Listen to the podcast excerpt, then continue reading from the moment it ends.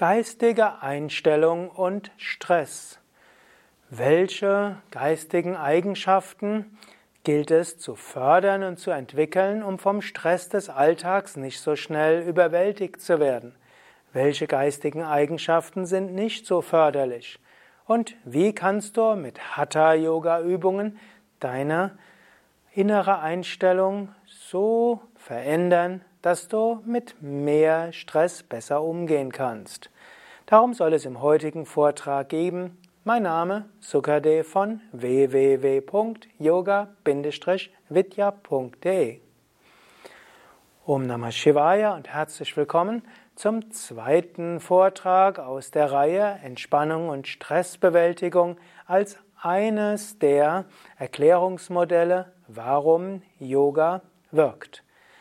Heute möchte ich einen kurzen Überblick geben über die verschiedenen geistigen Einstellungen und dann gibt es eine kleine Vortragsreihe darüber, was das im Einzelnen heißt. Ja, ich hatte beim dem letzten Vortrag gesprochen über Entspannung und Stressbewältigung als ein Erklärungsmodell, warum Yoga wirkt. Yoga wirkt, weil es dem Stresssyndrom entgegenwirkt.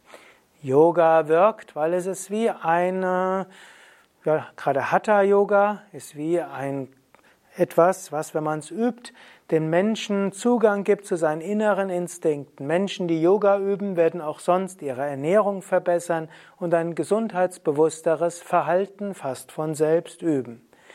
Yoga hilft, die Entspannungsreaktion auszulösen durch die tiefen Entspannungstechniken, durch Tipps für Kurzentspannungstechniken in dem Alltag und eben auch in dem Yoga sehr gründlich die Muskeln entspannt. Aber das Interessante ist auch, Yoga hilft, eine geistige Einstellung zu entwickeln, die dem Menschen hilft, auch mit mehr Stress besser umzugehen. Ich hatte beim letzten Mal auch dieses Modell vorgestellt, dass Menschen unterschiedlich auf erhöhten Stress reagieren. Ich hatte dieses, diese alte, was manche würden sogar sagen, veraltete Darstellung, aber eigentlich gilt sie bis heute, aus den 70er Jahren aus der Stresstheorie gezeigt. Es gibt die Person X, die bei etwas mehr Anforderungen letztlich in der Leistung steigt und irgendwann ab einem gewissen Stressniveau zusammenbricht. Und die Person Y, die wird in ihrer Leistung und in ihrer Freude und in ihrem Energielevel immer mehr aufblühen, je mehr Anforderungen und Stress ist. Sie kann also mit sehr viel mehr Stress sehr viel besser umgehen. Und so gab es eben die Untersuchung, was unterscheidet Person X von Person Y.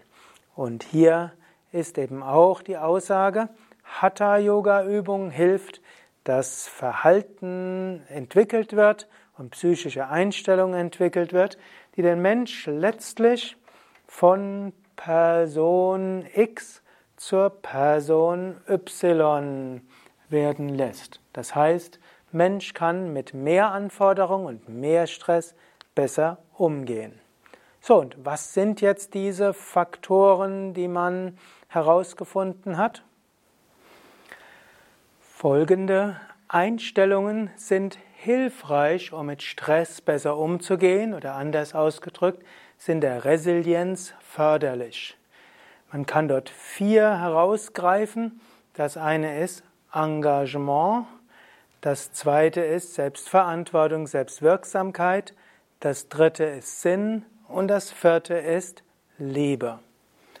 Und es gibt mehrere Faktoren, die Resilienz minderten sind.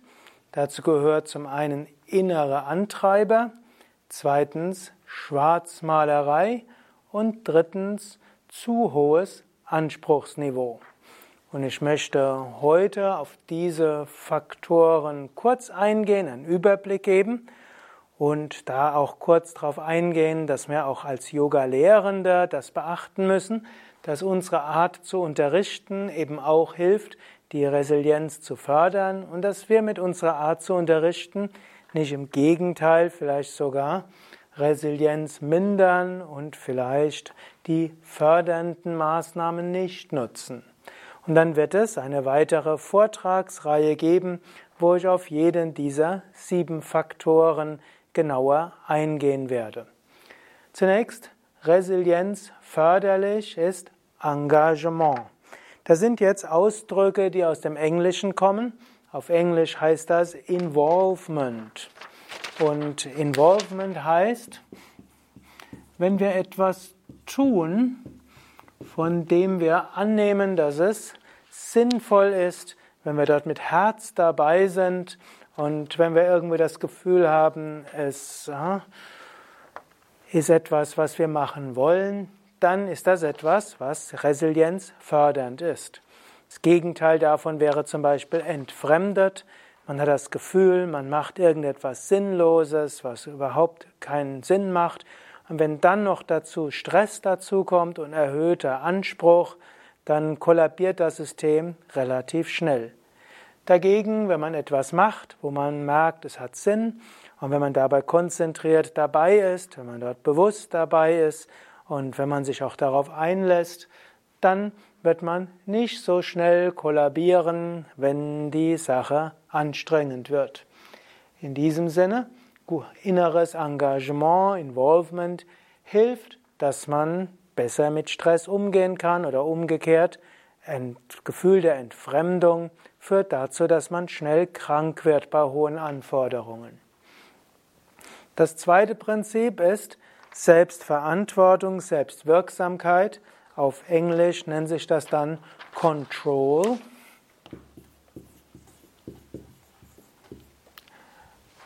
Und das soll heißen,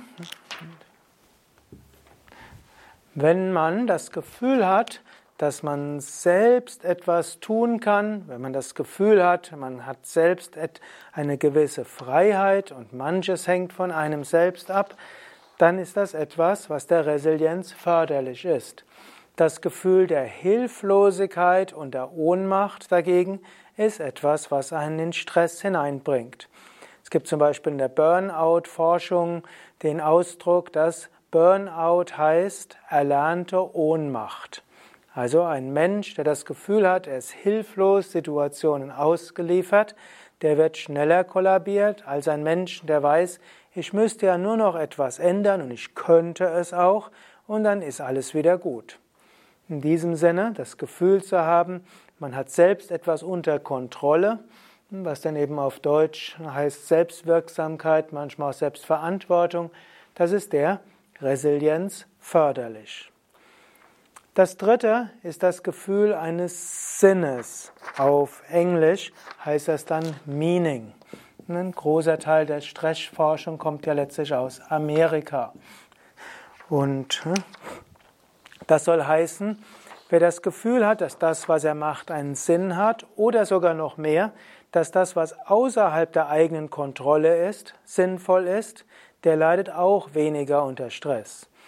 Wer zum Beispiel hm, bei der Arbeit oder wenn letztlich man einen Job hat und dann bekommt man die Kündigung, angenommen, wer die tiefe Vorstellung hat, dass alles seinen Sinn hat, der wird dann auch davon ausgehen, gut, wenn ich jetzt die Kündigung bekommen hat, dann wartet auf mich etwas Neues und Großartiges.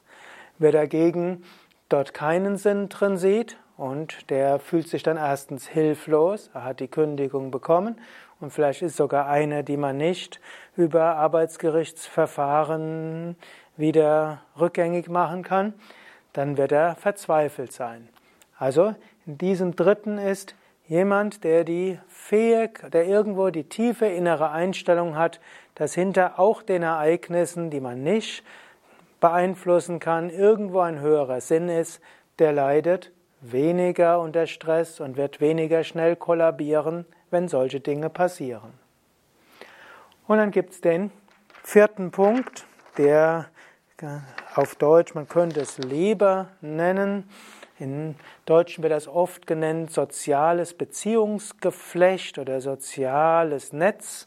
Aber die Engländer, die Amerikaner haben dort keine Hemmungen, das einfach als Love zu bezeichnen. Und ich habe es jetzt auch übersetzt als Liebe statt als soziales Beziehungsgeflecht, wie das doch häufig im Deutschen übersetzt wird. Was im Wesentlichen heißt, ein Mensch, der das Gefühl hat, dass er zum einen sich selbst liebt, dass er auch Menschen hat in seiner Umgebung, die er liebt und von denen er geliebt wird.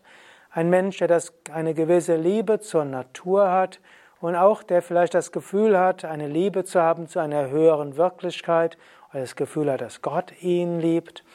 Wenn einige dieser Faktoren zusammenkommen, dann leidet er auch weniger unter Stress. Gegenteil wäre das Gefühl der Vereinsamung oder auch das Gefühl der Ablehnung oder der Abgelehntheit führt dazu, dass man relativ schnell unter Stress kollabiert.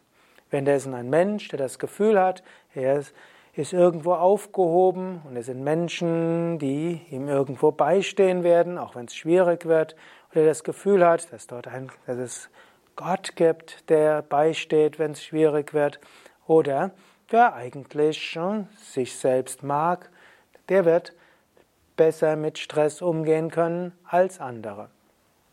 Was heißt das jetzt auf die Yoga-Stunde? Es geht ja jetzt darum, warum wirkt Yoga? Zunächst einmal, Yoga entwickelt dieses Involvement. Wenn wir Yoga üben, dort sind wir nämlich voll beim Yoga dabei.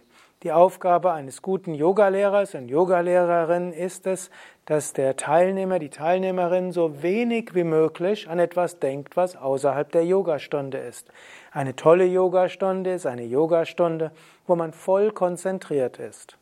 Und wenn man diese anderthalb Stunden wirklich sehr konzentriert ist, dann führt das dazu, dass man sich insgesamt integriert und dass man im Hier und Jetzt ist. Und diese Erfahrung des ganzen Hier und Jetzt zu sein, ist also eine Erfahrung des Engagements, des Involvements im Hier und Jetzt. Und wenn man das in der Yogastunde trainiert, dann geschieht diese Fähigkeit auch im Alltag. Und das ist heutzutage natürlich umso wichtiger.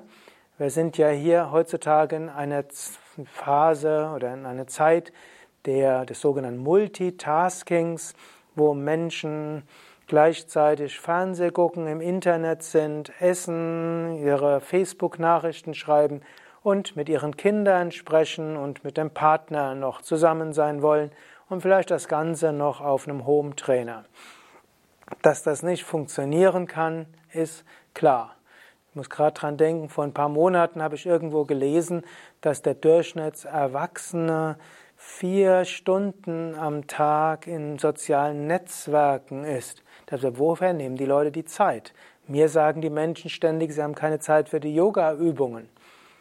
Warum sind die vier Stunden dort? Sie sind natürlich nicht nur dabei, während dem Essen machen sie das, während sie bei der Arbeit sind, während sie Gespräche führen, während im Auto oder gut, nicht während sie hm, fahren hoffentlich, hm, aber vielleicht wenn man irgendwo mal rote Ampel ist und so weiter. Ja, das führt natürlich dazu, man ist nie ganz konzentriert, man teilt die Aufmerksamkeit. Und diese ständige geteilte Aufmerksamkeit, die führt zu einer Art Gehetztheit und die führt dazu, dass man schneller gestresst ist. Yoga kultiviert die Fähigkeit zu Involvement und Engagement. Und eine gute Yogastunde sollte darauf hinauslaufen, dass der Teilnehmer, die Teilnehmerin voll in der Yogastunde ist. Da auch ein Tipp an Yogalehrende, nicht zu häufig über den Alltag sprechen in der Yogastunde. Es ist gut, wenn die Teilnehmenden den Alltag vergessen und nur da sind. Und es zeigt sich eben auch, wer Yoga übt, dem gelingt es auch, im Alltag Tätigkeiten engagierter und bewusster und konzentrierter zu machen, häufiger sogenannte Flow-Erlebnisse zu haben, wie wir das ah, ja, in der westlichen Psychologie bezeichnen. Das zweite ist Selbstverantwortung, Selbstwirksamkeit. Menschen in einer Yogastunde merken, sie können selbst etwas ändern. Menschen wissen zum Beispiel, wenn sie Kopfweh haben, müssen sie eine Tiefenentspannung machen und dann geht es ihnen besser. Wenn Sie gestresst vom Alltag sind und ziemlich unruhig sind, müssen Sie bloß in die Yogastunde gehen, nachher sind Sie ruhig. Ich kenne Menschen, die sagen mir, sie gehen nur einmal die Woche im Yoga, aber sie wissen schon am Montag, wenn sie am Donnerstag in die Yogastunde gehen, dann sind sie wieder ruhig in ihrer Kraft und es geht ihnen gut. Und wenn sie am Montag irgendwo äh, Neigung zur Verzweiflung haben, sagen sie gerade, am Donnerstagabend ist alles wieder gut. Und einfach das Wissen, dass sie nur die in die Yogastunde gehen müssen, damit es ihnen besser geht, ist etwas, was ihnen ein Gefühl der Kontrolle gibt, ein Gefühl der Selbstverantwortung und Selbstwirksamkeit. Hier ist es auch wichtig, dass eine Yogastunde so beschaffen ist, dass die Teilnehmenden auch dieses Gefühl von Selbstverantwortung und Selbstwirksamkeit tatsächlich haben. Es ist wichtig, dass Menschen in der Yogastunde auch selbst ihre Yogaübung etwas abwandeln können. Wer zum Beispiel weiß, er müsste in der Cobra nur die Arme ganz ausstrecken und dann wird die Wirbelsäule auseinandergezogen, dann gehen die Probleme im oberen Rücken weg, der hat ein Gefühl von Selbstwirksamkeit und Selbstverantwortung. Weshalb ich auch empfehle, nicht der Yogalehrer, die Yogalehrerin sollte den Teilnehmenden vorschreiben, wie sie die Übung machen sollten, sondern gerade je mehr die Teilnehmenden wachsen in ihrem Yoga, umso mehr sollten sie selbst entscheiden, wie sie üben. Gut, Anfänger wollen wir nicht überfordern, sondern wir geben ihnen Übungen, die für die Mehrheit gut ist und für fast niemanden schlecht ist. Aber im Laufe der Zeit entwickeln die Menschen Selbstverantwortung, Selbstwirksamkeit. Ich habe das gerade zum Beispiel bei Yoga für Rückenkursen immer wieder erlebt. Je mehr ich Teilnehmenden Variationen zeige, umso mehr haben sie das Gefühl, ja, ich muss nur das und das ändern und schon ist es anders. Cobra nur die Fersen zusammengeben oder in der Vorwärtsbeuge nur den Rücken gerade halten oder die Knie beugen. Im Drehsitz vielleicht ein bisschen anders machen. Das Gefühl, ich hab's in der Hand und ich entscheide, was für mich besonders gut ist, wirkt dann auch wieder als Transfer im Alltag. Auch hier zeigt sich, Menschen, die Yoga üben, werden selbstbewusster und sie sehen selbst Handlungsalternativen und haben auch den Mut, sie zu nutzen. In diesem Kontext gab es mal so eine interessante empirische Studie, das war mal auf unserem Kinder-Yoga-Kongress, wurde die vorgestellt. Da gab es in einer sogenannten Brennpunktschule, waren vier Klassen und in zwei, vier Parallelklassen, in zwei davon wurde Yoga geübt, in anderen zwei nicht. Dann hat man festgestellt, wozu führt das, wenn die Menschen vier Jahre in der Grundschule, ich glaube es war Grundschule, jedenfalls waren es vier Jahre Yoga üben und dann hat man nachher festgestellt oder hat nachher gemerkt, diejenigen, die Yoga geübt haben, dort war die Anzahl von Kindern, die Gymnasiumempfehlungen hatten, doppelt so hoch wie in den Parallelklassen, was bemerkenswert ist. Aber die, als man dann die Lehrer gefragt hat, ob diese Gruppe angenehmer war als die anderen, hat man festgestellt, nein, die waren nicht angenehmer, die waren fordernder. Die Kinder, die Yoga geübt haben, also die sechs- bis zehnjährigen, die haben sich einen langweiligen Unterricht von den Lehrkräften nicht mehr bieten lassen. Die haben gesagt, wenn ihnen was nicht passt. Die haben gesagt, wenn ihnen was interessiert. Und sie haben Vorschläge gemacht. Sie waren also herausfordernd für die Pädagogen. Und das ist etwas, was wir im Yoga immer wieder bemerken. Menschen kommen zu ihrer inneren Kraft und fordern dann auch Dinge ein. Am Rande bemerkt, ich leite ja einen Yoga-Ashram voller Menschen, die in die Selbstverantwortung hineingehen und dann sich auch nicht Dinge gefallen lassen. Was es auch herausfordernd macht, eine solche, in einer solchen Gemeinschaft zu leben und diese zu strukturieren. Die Menschen, die Yoga üben, passen sich eben nicht oberflächlich so schnell an und lassen alles mit sich machen, bis sie irgendwann in Ohnmacht kollabieren, sondern sie entwickeln ein Gefühl von Selbstbewusstsein, Selbstverantwortung, Selbstwirksamkeit und fordern das auch ein. Ein dritter Punkt in der Yogastunde ist Sinn, also Meaning. Eine gute Yogastunde führt dazu, dass die Teilnehmenden tief nach innen gehen, dass sie etwas in ihrem Herzen spüren. Und Die Yogis haben ja das optimistischste aller Weltbilder. Sie sagen, tief im Inneren ist der Mensch gut. Und im Inneren hat der Mensch eine Intuition. Und ich kenne es aus Yogakursen, die ich gegeben habe, dass Menschen manchmal fast mit Tränen in den Augen am Ende der Yogastunde gesagt haben, dass ihnen in der Yogastunde plötzlich aus dem Nichts heraus ihnen klar wurde, warum ihnen irgendwas von vor ein paar Jahren passiert ist. Oder sie plötzlich in Frieden sind mit etwas, was Ex-Partner gemacht hat oder ein früherer Chef gemacht hat und so weiter. Plötzlich haben sie die Bedeutung verstanden. Yoga hilft nach innen zu gehen. Yoga hilft einen Sinn zu verstehen. Aber Yoga hilft nicht nur nach innen zu gehen. Es gibt ja Yoga-Übungen, die nach innen führen, so wie die Vorwärtsbeuge, sondern es gibt auch Übungen, die in die Weite führen, wie zum Beispiel der Halbmond oder auch das Rad oder der Fisch. Und aus dieser Weite kommt auch ein Gefühl der Geborgenheit in einer höheren Wirklichkeit. Und diese Erfahrung der Geborgenheit und der Verbindung in einer höheren Wirklichkeit oder auch ein Gefühl des Getragenseins durch Mutter Erde, zum Beispiel in der Bauchentspannungslage, oder ein Gefühl der Inspiration und der ja, Regeneration durch den Himmel und die Himmelsenergie in der Rückenentspannungslage, all das führt zu einer Geborgenheit insgesamt und ein gewisses Vertrauen.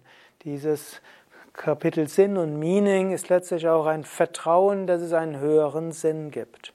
Und so hilft diese Erfahrung in einer Yogastunde, dass auch Menschen im Alltag mehr Vertrauen haben in einen Sinn. Förderlich für die Resilienz ist auch Liebe und eben Love und soziale Beziehungen.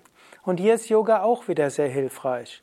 Zum einen Menschen, die in einen Yogakurs gehen, machen neue Freunde und Bekannte. Und für Yoga-Lehrende ist es immer wieder faszinierend zu sehen, wie schnell sich Teilnehmende nahe kommen. In einer Yogastunde entspannen die Menschen. Man redet im Yoga nicht. Trotzdem, am Ende der Yogastunde fühlen sich alle sehr vertraut miteinander. Ihr Energiefeld hat sich verbunden, ihre Herzen öffnen sich, sie sind entspannt. Und nach einer Yogastunde lieben es auch Menschen miteinander zu reden. Und so, wenn irgend möglich, empfehle ich immer, dass man Yogazentren so gestalten soll, dass Teilnehmer etwas früher kommen können, Wasser oder Kräutertee zu sich nehmen können, nach der Yogastunde da sein können. Sie machen neue soziale Beziehungen, sie lernen irgendwo sich mit anderen auszutauschen. Das sollte aber zwanglos sein. Es gibt auch Menschen, die das nicht wollen. Also nicht verpflichtend machen nachher zusammen. Wer will, geht, andere bleiben und die Mehrheit bleibt. Und dieses Gefühl der Öffnung und auch der psychischen Öffnung bleibt auch, wenn die Menschen dann nach Hause kommen. Und wir haben schon öfters auch Menschen gesagt, dass der Yogakurs ihre Beziehung gerettet hat, weil sie wieder in der Lage waren, Liebe zu spüren. Wenn das Herz sich öffnet in der Yogastunde, zum Beispiel in der Kobra, im Fisch, im Halbmond, oder wenn der Mensch auch zur Ruhe kommt und nicht mehr so äh, zu Kritik neigt, weil er loslässt, zum Beispiel in der Vorwärtsbeuge, oder voller Vertrauen in der Rückenentspannungslage ist, dann fällt es ihm auch leichter, auf Menschen zuzugehen und das Herz zu öffnen.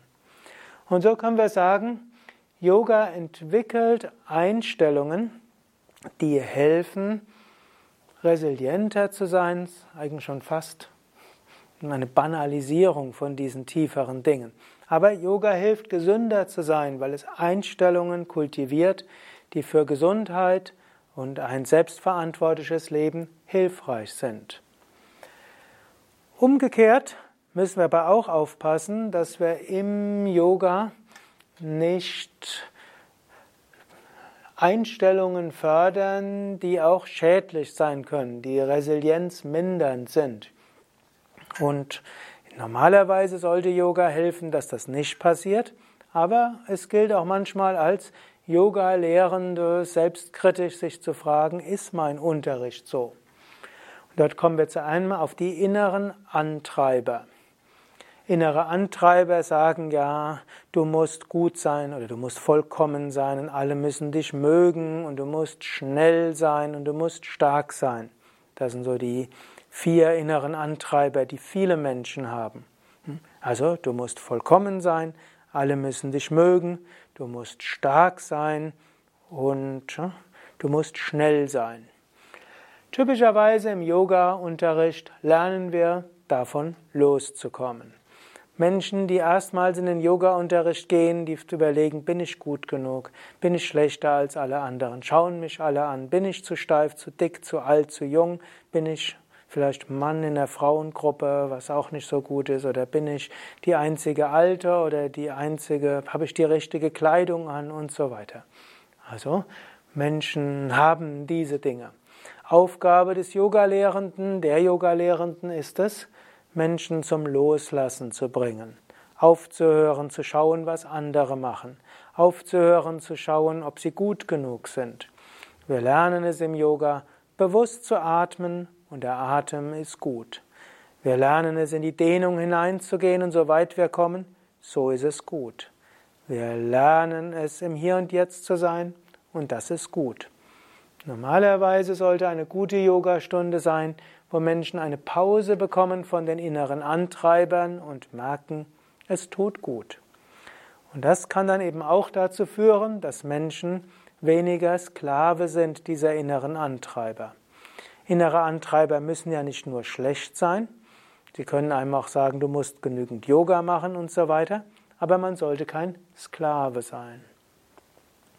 Hier ist es dann aber wichtig, dass der Yoga-Lehrende, die Yoga-Lehrende aufpasst, dass jetzt nicht diese innere Antreiber wieder Futter bekommen, wo man eben den Teilnehmern sagt, zu viel sagt, ihr müsst mehr üben oder du musst mehr anstrengen, die Vorwärtsbeuge, du musst mehr den Kopfstand, mehr den Skorpion und so weiter.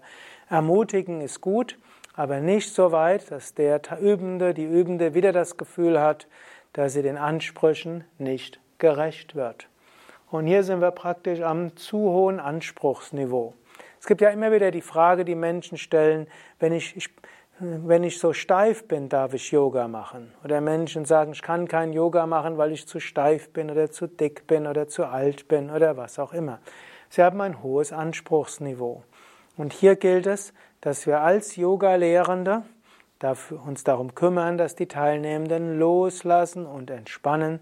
Es geht im Yoga nicht darum, sehr flexibel zu sein, den Kopfstand unbedingt zu können. Es geht darum, das, was man tut, bewusst zu machen, das, was man tut, entspannt zu machen und dabei ruhig zu atmen.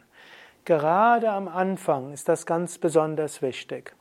Nach einer Weile haben die Menschen hoffentlich dieses hohe Anspruchsniveau gesenkt. Sie haben hoffentlich die inneren Antreiber humorvoll zur Kenntnis genommen und entspannen dann kann man sie auch auffordern, jetzt wieder etwas ja, durchaus sich zu bemühen und häufiger zu kommen und so weiter.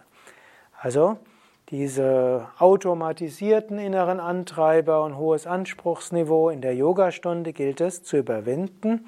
Wenn sie überwunden sind, dann braucht es wieder Engagement, damit letztlich dieses Flow-Erlebnis kommt und man nicht in eine Trägheit und Nachlässigkeit kommt, die natürlich auch nicht hilfreich ist. Gut, und dann gilt es auch der Tendenz zur Schwarzmalerei entgegenzuwirken.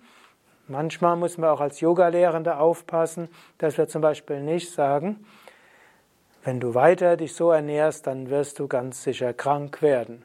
Oder wenn du die Yogaübungen so machst, dann wirst du deinen Rücken ruinieren und so weiter. Solche Aussagen sollten wir als Yogalehrende grundsätzlich nicht treffen. Wir sollten unseren Teilnehmern keine negative Suggestionen geben. Wir sollen ihnen keine Schwarzmalerei geben, sondern wir wollen sie positiv ermutigen.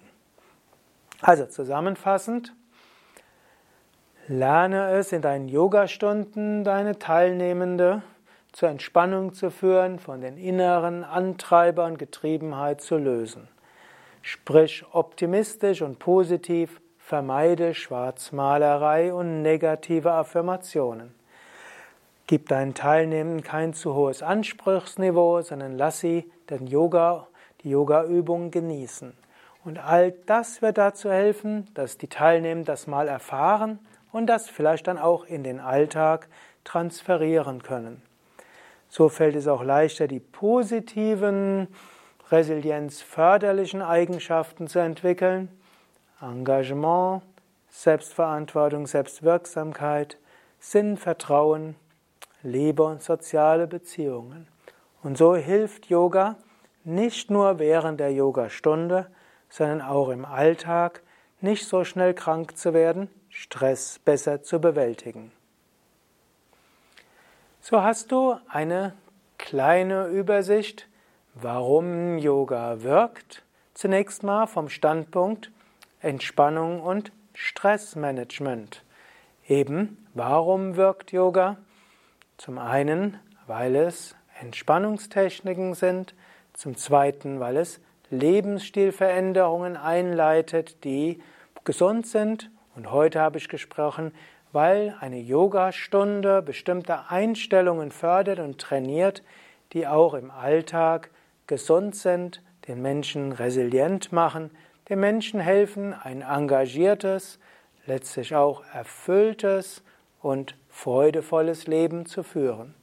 Und das ist eine ganze Menge, was anderthalb Stunden Yoga pro Woche bewirken können. Und natürlich noch besser, jeden Tag eine halbe bis zwei Stunden Yoga-Übungen hat eine ganz große Wirkung für die Gesundheit des Menschen. Ich werde in den nächsten Vorträgen sprechen über die einzelnen Punkte, jetzt nicht nur von der Yoga-Übung aus, sondern was du selbst machen kannst, um auch im Alltag diese Fähigkeiten zu kultivieren.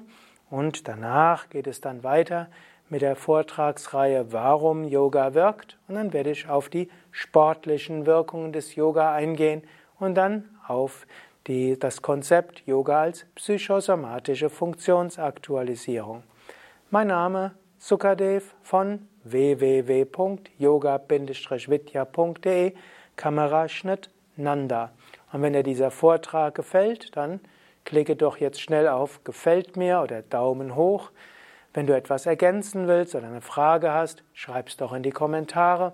Und wenn du denkst, dass das auch hilfreich sein kann für andere, dann teile diesen Vortrag doch in deinem sozialen Netzwerk oder teile den Link zur Sendung per E-Mail. Danke dir.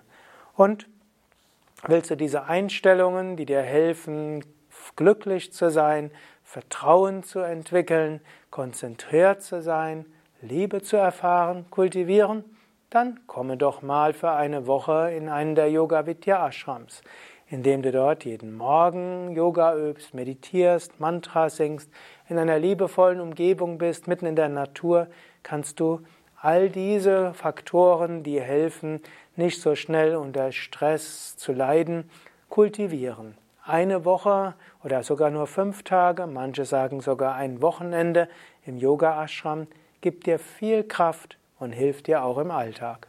Alle Informationen auf www.yoga-vidya.de